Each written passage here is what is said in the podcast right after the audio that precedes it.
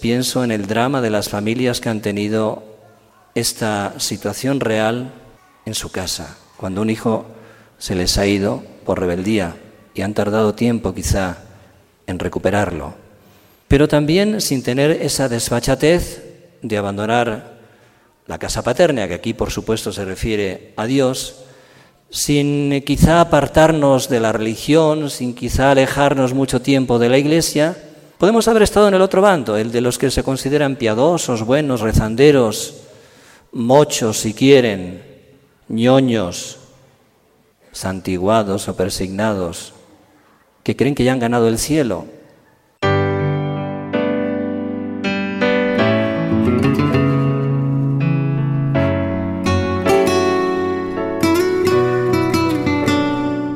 Bienvenidos a la Santa Misa.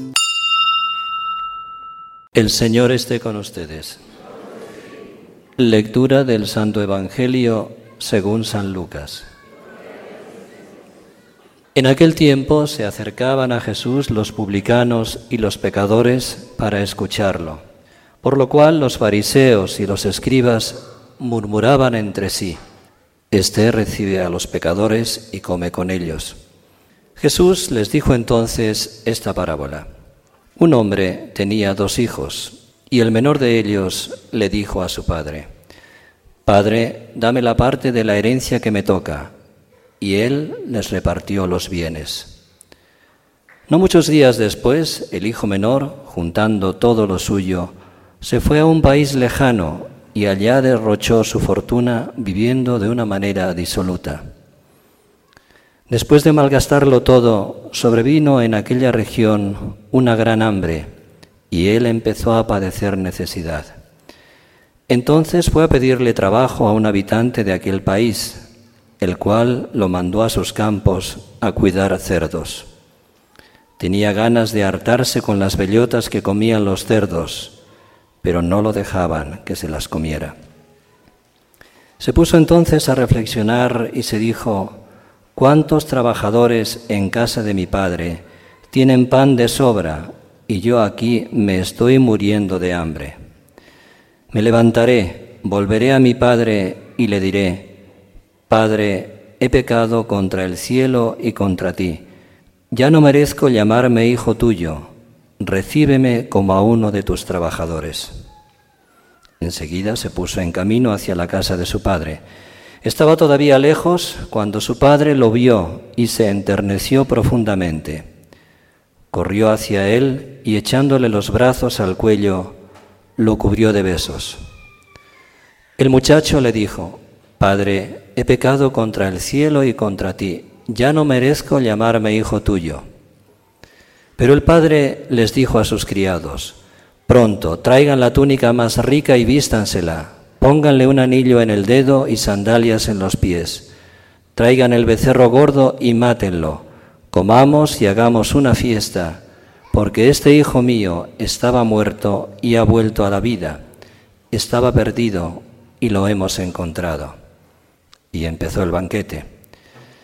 El hijo mayor estaba en el campo y al volver, cuando se acercó a la casa, oyó la música y los cantos. Entonces llamó a uno de los criados y le preguntó qué pasaba. Este le contestó, tu hermano ha regresado y tu padre ha mandado matar el becerro gordo por haberlo recobrado sano y salvo. El hermano mayor se enojó y no quería entrar. Salió entonces el padre y le rogó que entrara, pero él replicó, Hace tanto tiempo que te sirvo sin desobedecer jamás una orden tuya, y tú no me has dado nunca ni un cabrito para comérmelo con mis amigos. Pero eso sí, viene ese hijo tuyo que despilfarró tus bienes con malas mujeres, y tú mandas matar el becerro gordo. El padre repuso, Hijo, Tú siempre estás conmigo y todo lo mío es tuyo. Pero era necesario hacer fiesta y regocijarnos, porque este hermano tuyo estaba muerto y ha vuelto a la vida. Estaba perdido y lo hemos encontrado. Palabra del Señor. Introducirnos en este relato para comentarlo es casi destrozarlo. Tendríamos que quedarnos ahora en silencio, siete, ocho minutos, que es lo que dicen las ordenanzas de la retórica sagrada que debe durar la homilía. Con esto me evitaría yo estropear esta magnífica parábola. La podemos escuchar mil veces y otras tantas nos va a conmover.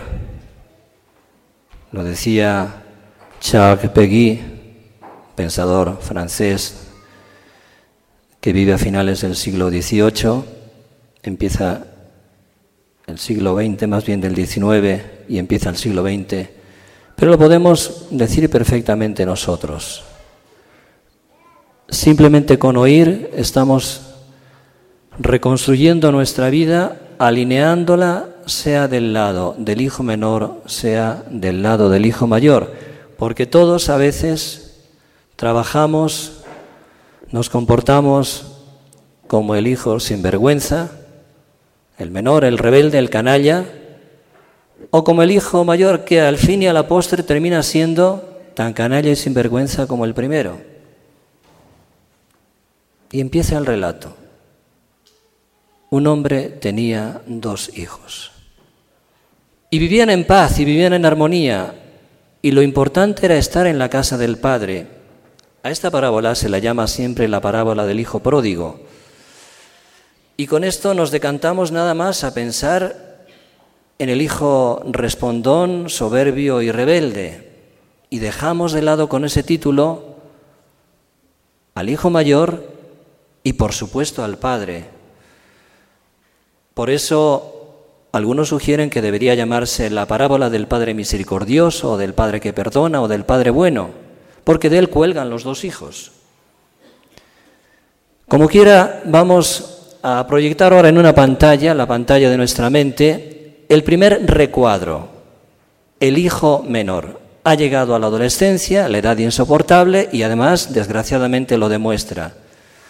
Un buen día para él, un mal día para su padre y para su hermano.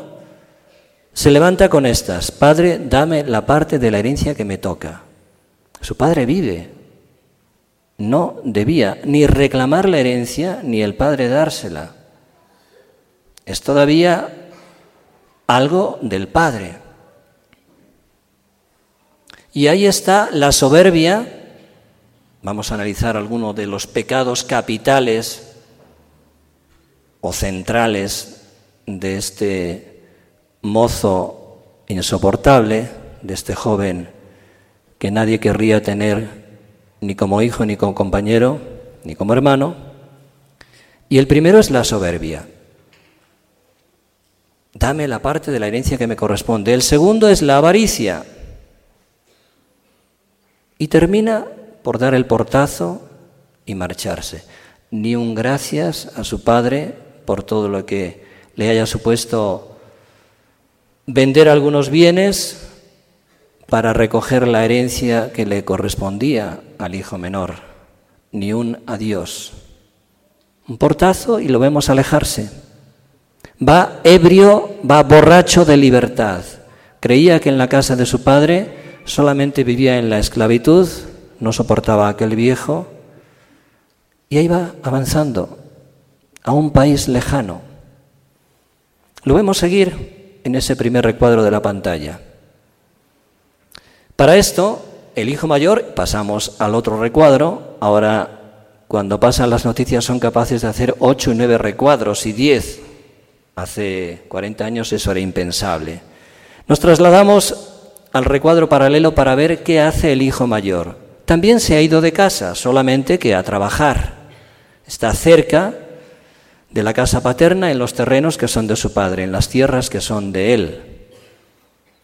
Y allí posiblemente va a hacer tareas parecidas a las de su hermano. Y ahora volvemos a la otra pantalla. Su hermano ha llegado ya a la tierra lejana donde puede vivir totalmente separado y alejado de la sombra paterna para dilapidar, para derrochar la fortuna dice el evangelista, suya realmente, era suya, pero no ganada por su sudor, sino cedida por su padre. Propiamente era del padre, pero ya como tal, posesión suya porque le había trasladado la herencia. El texto dice que derrochó sus bienes viviendo desenfrenadamente, disolutamente. Y en la traducción latina, San Jerónimo pone vivió lujuriosamente. Otro pecado, la soberbia, la avaricia y la lujuria. Sabemos después por la versión de su hermano, un tanto mal pensante, que dice, ese hijo tuyo que disipó tu herencia viviendo con malas mujeres. Luego ahí está el tercer pecado de este hijo soberbio, de este adolescente insoportable. Junto a la soberbia y la avaricia, la lujuria. Quería tragarse el mundo. Iba borracho de diversiones, de placeres y al final ha terminado engullido por el mundo. Hasta tal punto de que no tiene ni siquiera que llevarse a la boca se ve en el trance de tener que guardar cerdos. Más aún, ni siquiera le da ese trabajo para poder comer y tiene que pedir las algarrobas o las bellotas, depende de las versiones, pero creo que un platillo o el otro son igualmente desagradables, algarrobas o bellotas, al menos para los humanos, y ni siquiera se las dan las tiene que comer a hurtadillas, a escondidas. El hijo mayor, desde luego, puede ser que realice tareas parecidas en el campo de su padre. A lo mejor él también está guardando cerdos, pero regresa a su casa por la tarde y tiene la mesa servida. El hermano menor no. Y esa hambre, esa necesidad material es la que le va a evocar lo que él era antes y se ve en el espejo y contempla lo que es ahora y ve el otro espejo, lo que era antes en la casa de su padre y dice, no puede ser. Tengo que levantarme, tengo que ir, tengo que recobrar lo que soy. Y esa hambre material, física, hace que en él despierte el hambre y la nostalgia de la casa del Padre. Y se pone en camino y va preparando como si fuera un acordeón lo que le va a decir a su padre, no sea que le fallen las palabras. Padre, he pecado contra el cielo y contra ti.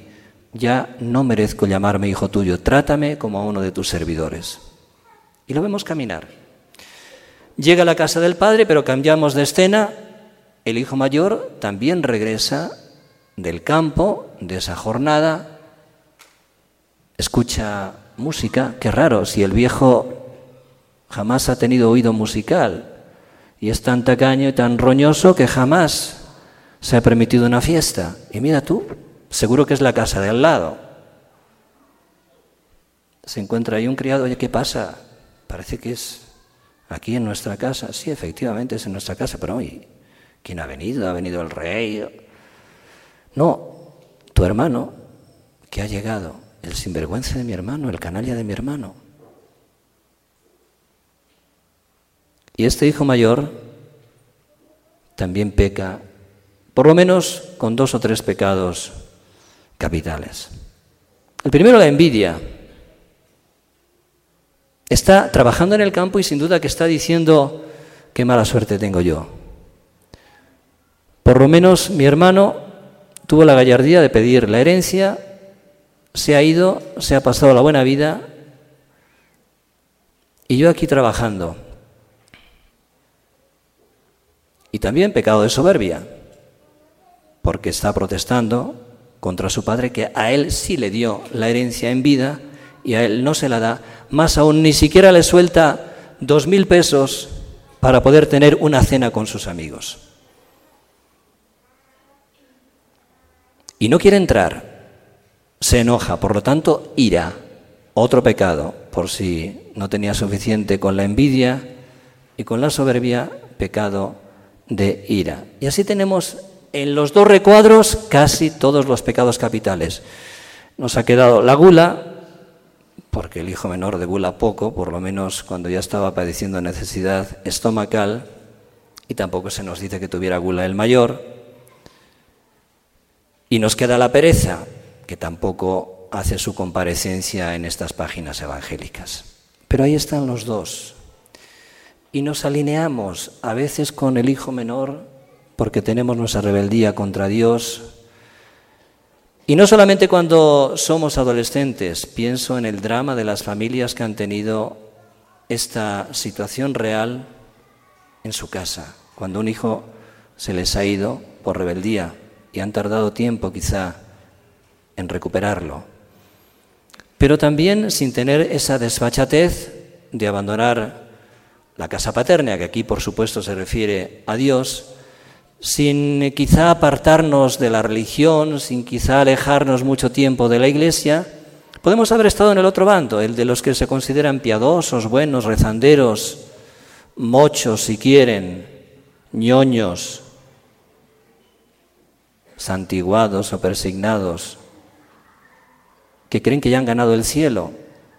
Y contra estos el Papa Francisco, que podemos ser nosotros, empezando por el que habla, tiene también sus buenas reconvenciones para hacernos recapacitar, para que nunca nos creamos ya salvados, sino igual de miserables que los pecadores, porque todos estamos cubiertos por el pecado. Y si nos reconocemos miserables, por lo tanto postrados en la miseria como el hijo menor, ya tenemos el crédito, la credencial para recibir la misericordia de Dios. Sin reconocer nuestra miseria no hay misericordia de Dios. Es lo que señala el Papa y aparece aquí en las páginas evangélicas, por supuesto, como requisito. Si quieres que Dios viva contigo la misericordia, ejerza contigo la misericordia en este año de la misericordia, tienes que reconocerte pecador. Y te encuentras a veces con personas que dicen, no, si yo no necesito confesarme, si no hago nada malo. Ah, no, ¿quieres que repasemos los mandamientos? A ver qué haces de bueno y qué haces de malo. Y seguro que te apuntas por fuerza a todos, a los diez, quebrantaditos todos, que nos pasa absolutamente a todos los humanos. ¿Qué le falta al hijo mayor? Humildad. Al hijo menor le faltaba, pero el hombre, por los golpes de la vida, la ha recuperado, no le quedaba otra. El estómago impera y es el que impone la ley.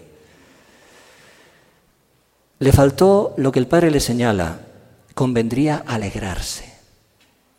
En este año tenemos que alegrarnos por tantas personas que van a acudir a Dios después de haberse extraviado, después de haber dejado durante años la casa del Padre. O después de haber estado muchos años en la casa del Padre, pero con soberbia, con egoísmo, juzgando a los demás, creyéndose los impecables, los juntos, los puros, los que ya tienen la moneda para entrar en el reino de los cielos. Y no es así. Tenemos que alegrarnos todos. ¿Por qué? Por la resurrección. Esto es, porque este hermano tuyo estaba muerto y ha vuelto a la vida. Por la recuperación de la gracia de tantas personas. ¿Cuántas personas en México, con motivo de la visita del Papa, habrán recuperado la confianza en Dios, la fe en Dios, la vida de gracia por la confesión?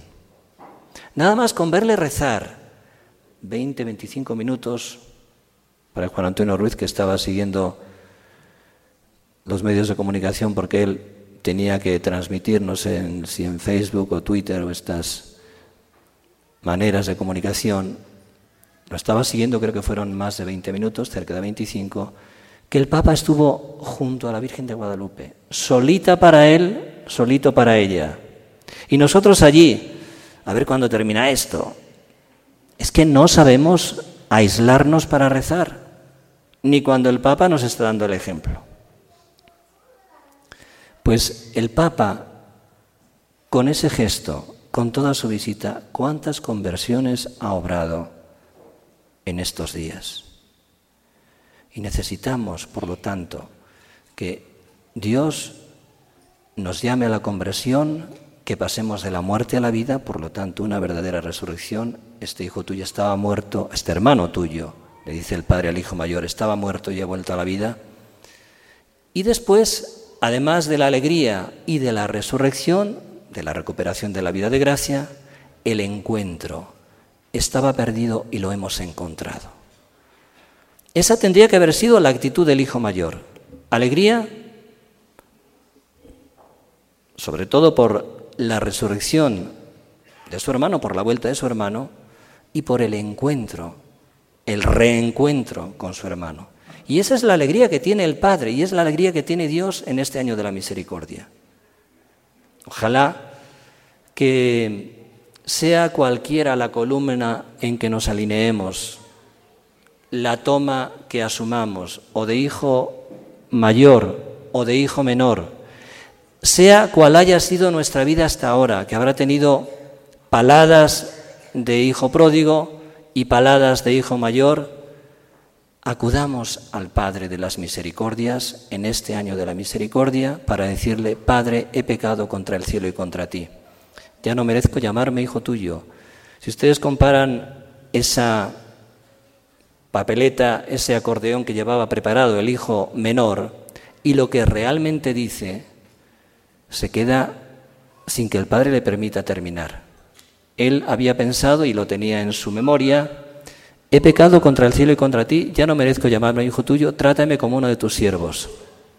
El padre nada más le permitió llegar a, Padre, he pecado contra el cielo y contra ti, ya no merezco llamarme hijo tuyo. No le dejó terminar, no le dejó decir, trátame como uno de tus siervos. Hubiera sido la humillación más radical del Padre. Dios si reconocemos nuestra miseria, si reconocemos nuestros pecados, no nos puede tratar como a siervos. Él siempre nos tratará como a hijos. El hijo menor puede haber sido un mal hijo, pero no ha dejado de ser hijo.